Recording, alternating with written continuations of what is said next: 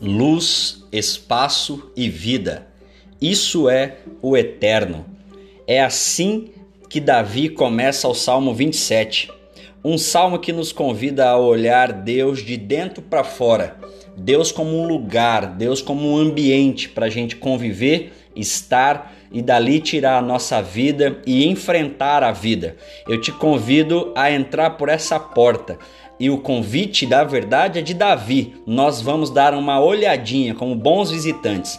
Vamos lá para mais um encontro dos aquartenados tentando trazer vida e luz para os nossos corações desavisados, hoje a partir do Salmo 27. Vamos juntos!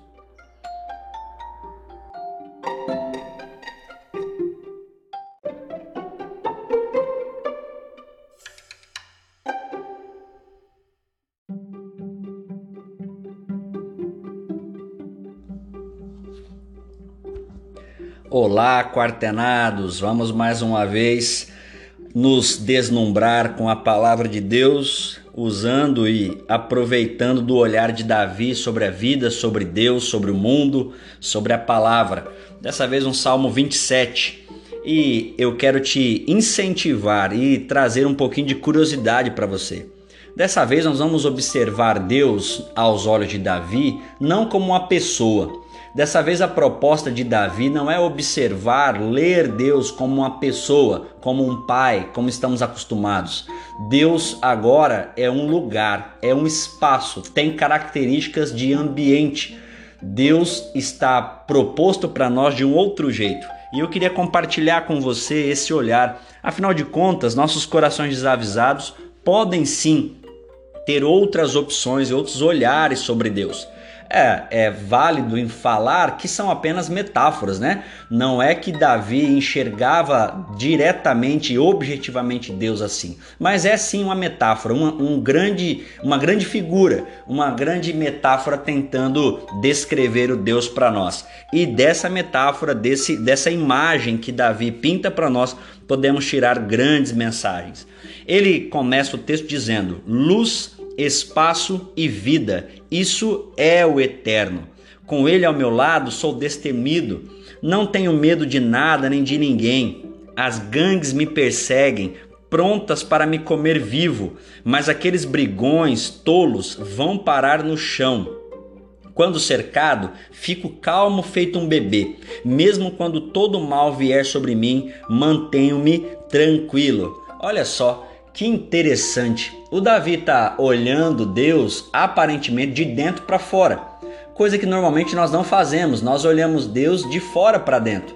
Nós nunca nos vemos a partir de Deus a gente se vê fora de Deus. Deus é uma pessoa que está em determinado lugar, né? Para muitos de nós, Deus é aquele velhinho barbudo que tem talvez um chicote, uma pluma na mão e vai depender o seu uso apenas de nós. Dependendo do que a gente fizer, ele vai usar um ou outro. E aí a gente imagina esse Deus longe, distante, lá na terra do Papai Noel, né? Bem distante de nós. E a gente quer e se esforça para chegar lá.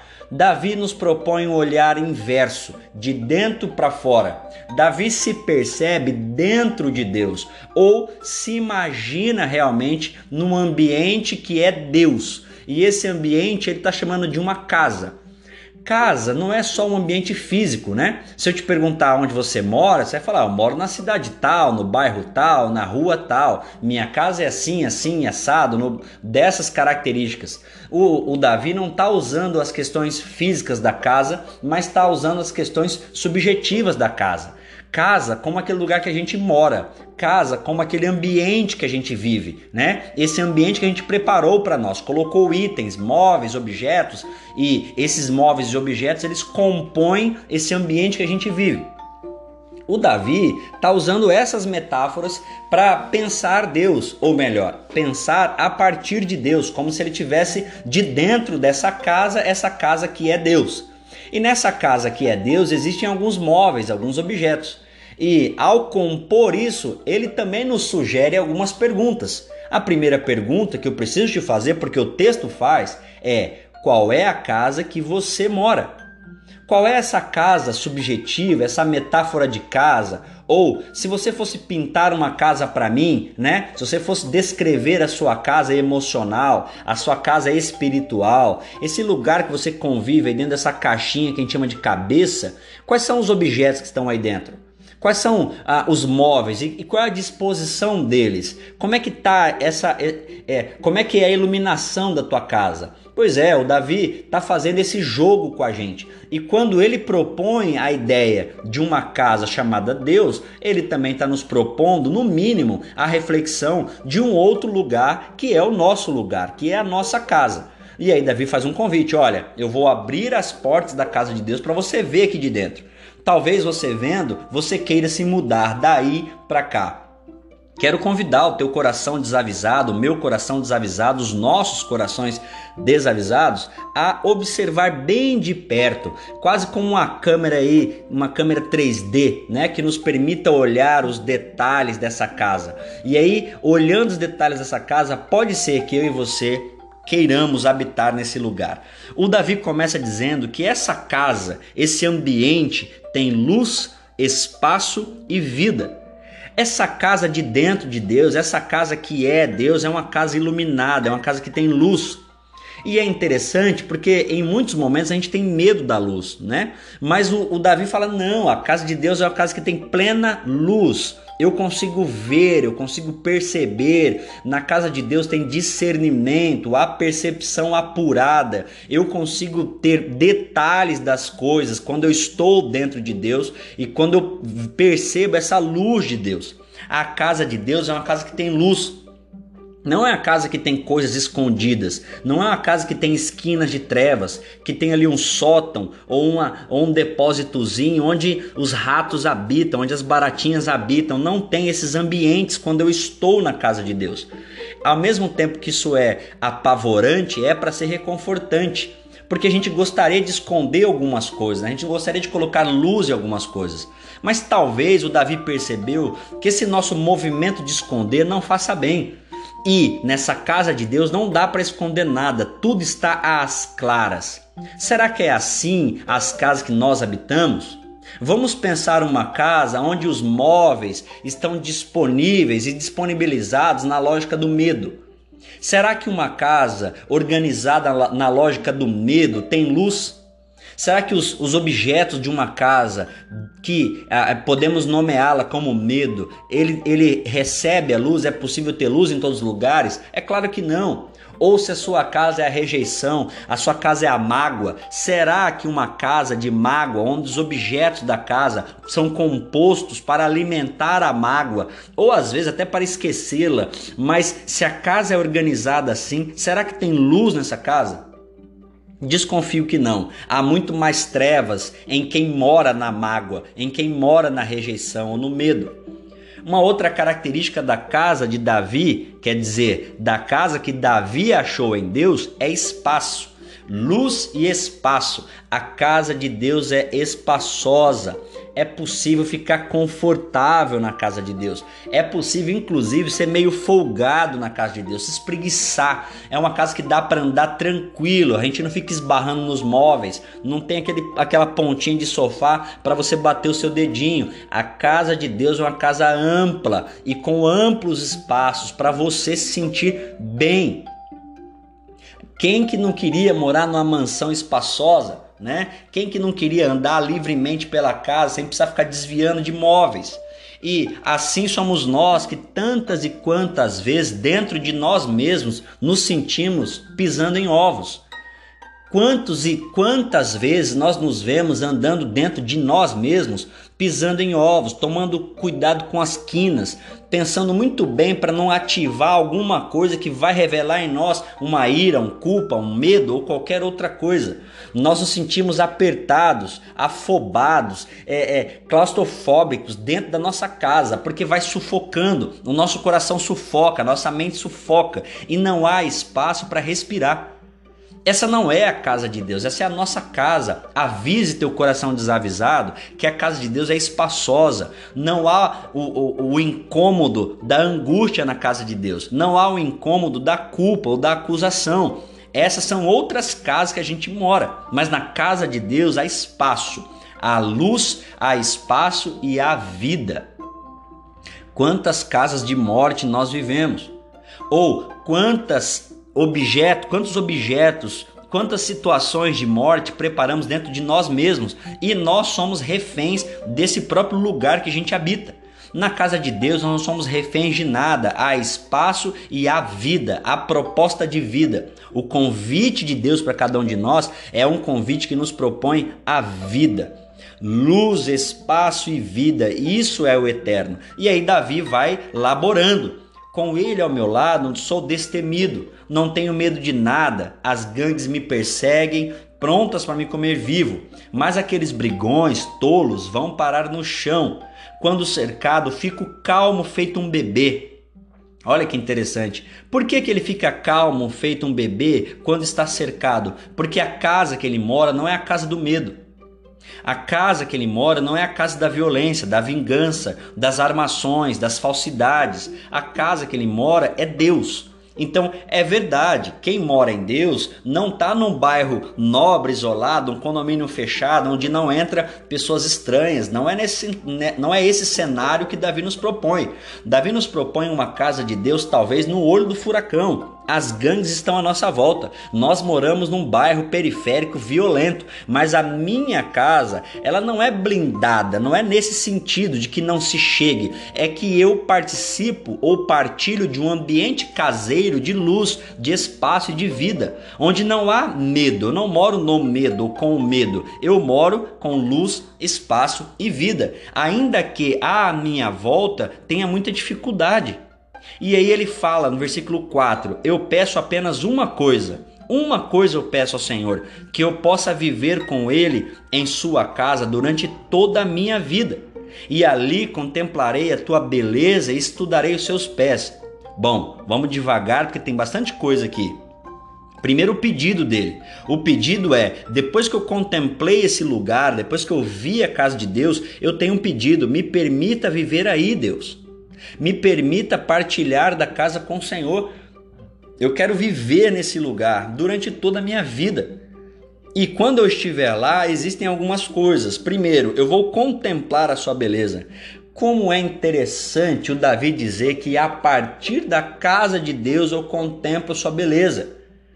Talvez porque quando nós moramos em nossas casas, quando nós moramos no medo, quando eu moro na raiva, quando eu moro na vingança, no orgulho, na ira, na falsidade, eu faço outras leituras de Deus. Talvez eu vou ver outras coisas de Deus, mas quando eu estou nele, eu contemplo beleza de Deus, porque a casa dele facilita, as janelas que eu tenho da casa de Deus me permitem ver Deus em sua beleza, ou a beleza de Deus. Agora, uma casa de medo, como eu comentei, é a casa da vingança, a casa do rancor. Quais são as janelas dessas casas? O que será que vê quem mora no rancor? Quais são as janelas? O que é percebido em quem mora no rancor, quem mora na raiva? O que será que quando abrir a janela percebe-se? Talvez não seja as mesmas coisas que Davi percebeu. Ele entendeu que dentro da casa de Deus vai contemplar a sua beleza e ele quer estudar os seus pés. Eu achei interessante. Não tinha outra coisa para estudar, não? Tem que estudar logo os pés. Por que os pés? É porque, possivelmente, olhando os pés, eu vejo para onde Deus está indo. Quais são os movimentos de Deus, né? Inclusive o tipo dos seus passos, se é um pisar duro, se é um pisar suave, para onde vai. Eu quero estudar os pés de Deus porque eu quero saber para onde ele vai. Quais são os movimentos de Deus? Será que nós, em nossas casas, conseguimos também estudar os movimentos de Deus? Será que nós temos estudado os movimentos de Deus? Contemplado sua beleza, estudado os seus pés? É bem possível que não. E essa retórica ela acontece bastante nos Salmos. Um grande versículo conhecido por todos é: Lâmpada para os meus pés é a tua palavra e luz para o meu caminho. Então tem sempre esse movimento de caminho, de, de chão, de pé, de movimento, porque isso é importante. O versículo 5 continua. Esse é o único lugar calmo e seguro nesse mundo turbulento. A fuga perfeita para um lugar bem longe da agitação. De novo, a ideia de que, olha, é, eu não posso sair do meu ambiente, mas eu posso criar um ambiente. Ou seja, é difícil sair do meu bairro, é difícil sair do nosso país tão complexo por causa de uma doença, por causa de problemas sociais, políticos e econômicos. É difícil escapar daqui. Mas eu não preciso escapar daqui. Há uma fuga. E a fuga é essa casa de Deus, esse lugar que Davi qualifica agora com mais dois itens. É um lugar, lembra? Luz, é um lugar de espaço, é um lugar de vida e agora ele traz, é um lugar calmo e é um lugar seguro nesse mundo turbulento. Então não tenho como fugir. Eu preciso te perguntar aonde você está morando. Será que essa sua casa ela é calma? Ela é, é, é segura? E ele não está falando de seguro por causa dos muros, ou por causa do sistema de segurança, ou por causa da sua cerca elétrica. Ele está falando de segurança porque é uma proposta de Deus, de quem estar nele não tem problemas de identidade, não se sente ofendido, atingido, ou na iminência de uma violência que pode roubar sua vida. É esse tipo de segurança proposto. O Eterno, diz ele, versículo 6, me põe muito acima de todos que querem me derrubar. Na sua casa me apresento com hinos que fazem tremer o chão, canto canções que falam de Deus, componho músicas para o Eterno. Ouve, ó Eterno, estou chamando com toda a minha força, sê bondoso para comigo, me responde.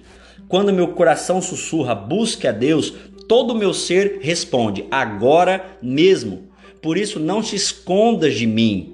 É muito interessante perceber as reações de Davi. É claro, gente, eu preciso te dizer que agora Davi está fazendo ações mais culticas. Ele está pensando num louvor, num rito cultico a Deus. E aí, é claro, ele está pensando no templo mesmo templo, com endereço, com estrutura, com tudo mais. É nesse lugar que ele está pensando. E ele diz: Ouve, Eterno, ser bondoso comigo, me responda, porque eu sei o que eu tenho que buscar, quem eu tenho que buscar. Quando a minha alma diz busque ao Senhor, eu respondo agora. Eu sei onde está meu socorro, eu sei onde está a minha salvação agora mesmo.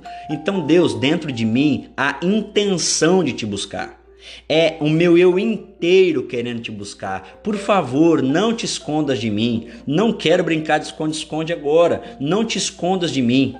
E aí ele continua dizendo: Tu sempre esteve por perto para me ajudar, não me deixes de fora, não me abandone.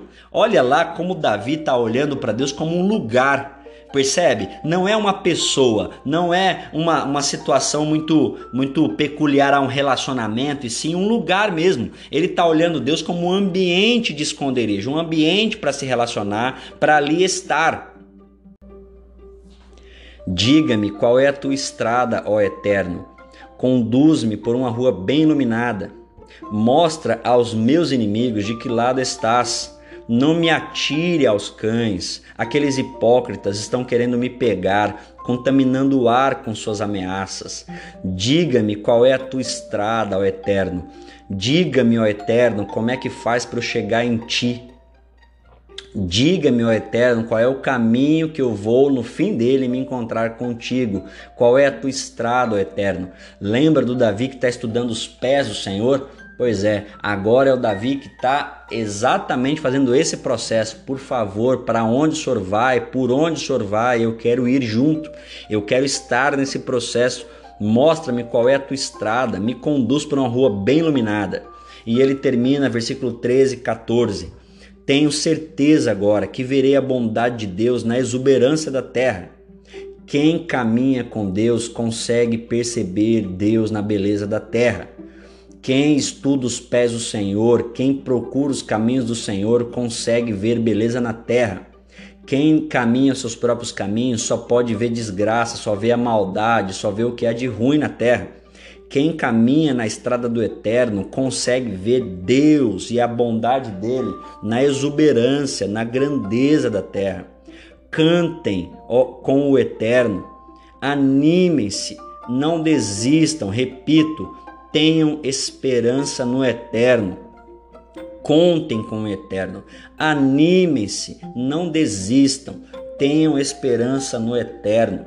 Não desistam, tenham esperança no. Olha como Davi de novo nos propõe. Não é tenham esperança em, Não é tenham esperança, olha para ele lá e tenham esperança que ele vai resolver. Não, não. Ele é um lugar, ele é um ambiente. Então tenham esperança naquele lugar, naquele ambiente. Tenham esperança no eterno, a partir do eterno. E esse é o grande exercício, a grande sacada para nossos corações desavisados. Não duvido que muitos de nós acreditem em Deus. Não duvido que nós temos fé em Deus mas Deus é essa pessoa distante que nós precisamos pensar duas vezes em chegar em Sua presença, que nós temos que cortar caminho quando estamos mal, temos que pagar promessas, temos que nos, nos organizar de outras formas para chegar nele. E quando eu chegar nele, eu ter algo a oferecer. Bom, o retrato mostrado por Davi para nós é um outro retrato, uma outra imagem é de um Deus que a partir dele eu tenho vida. É uma casa espaçosa, é verdade, é uma casa que tem luz, vai mostrar os meus pecados, vai mostrar meus lugares escondidos, mas não é um lugar que me coloca para fora por causa disso. É um lugar que está muito mais esperando a minha vontade de estar lá do que a minha condição de estar lá. Presta atenção na diferença. O lugar de Deus é um lugar que está a despeito da minha vontade de estar lá e não da minha qualidade de estar lá. Eis a grande diferença e que pode fazer toda a diferença para o meu e para o seu coração desavisado. Que Deus te ajude, que Deus se apareça para você, que você estude o caminhar de Deus e vá atrás dele, procurando fazer de Deus a sua casa e não os outros lugares que costumamos habitar. Que Deus te ilumine, te ajude, te guarde e que você encontre Deus no seu caminho ou que Deus se faça presente em sua caminhada. Nós nos encontraremos nos próximos episódios. Um grande abraço.